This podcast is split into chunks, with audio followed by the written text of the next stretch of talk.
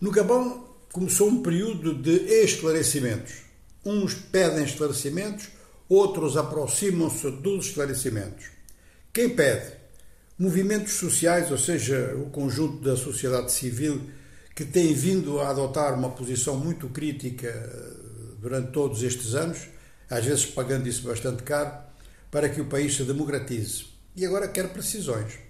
A primeira precisão é sobre a Carta de Transição, que aliás serviu de documento de base sobre o qual o general Brice Oligui Nguema prestou juramento como Presidente da Transição, ou seja, Presidente da República.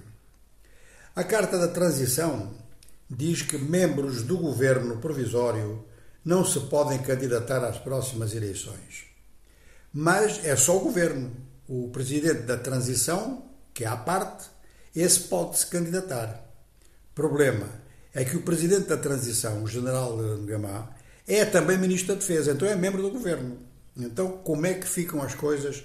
É o que a sociedade civil ou a sua coordenação quer saber para já e é um debate que começa a espalhar-se no país todo, porque o primeiro-ministro que está a formar governo, o primeiro-ministro eh, Raymond Simon, declarou numa entrevista à Rádio França Internacional que uma transição de dois anos é razoável.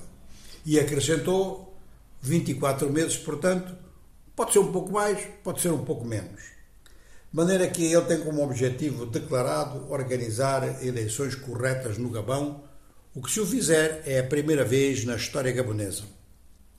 Estes esclarecimentos que a sociedade civil está a pedir, a classe política vai pedir também é importante saber desde já quais são as regras do jogo em direção a um processo que pode vir até em menos de dois anos.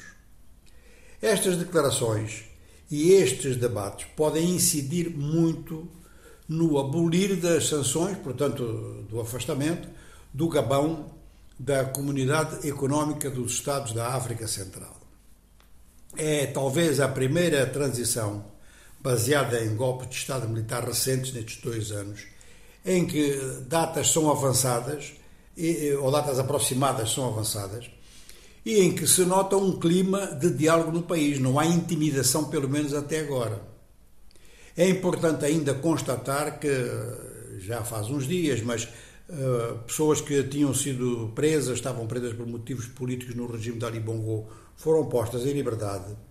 E há pessoas que sofreram bastante na repressão após as eleições de 2016 que agora querem indemnizações porque alguns sofreram problemas sérios eh, de afastamento do trabalho, perda de trabalho, perda de condições de vida, mas também em termos de, de saúde, em termos de agressão física e das sequelas que isso deixou.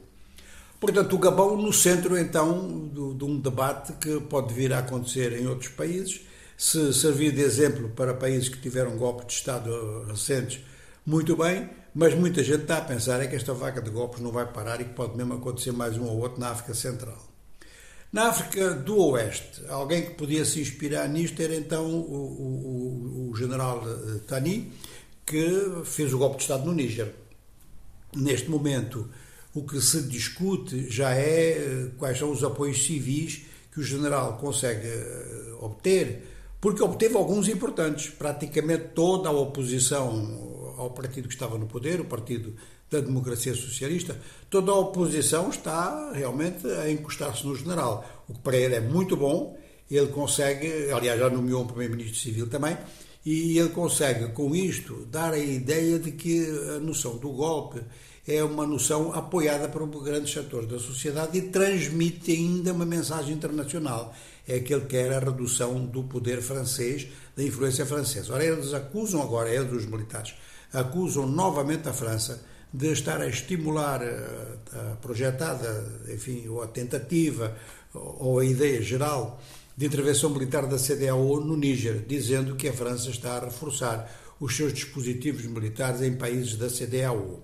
Mas, ao mesmo tempo, os três países que estão mais empenhados, que até aqui fizeram declarações, pelo menos públicas, a favor da transição, têm dado sinais de que não estão com pressa. É o caso do Senegal, é o caso do Ghana e é sobretudo o caso da Nigéria.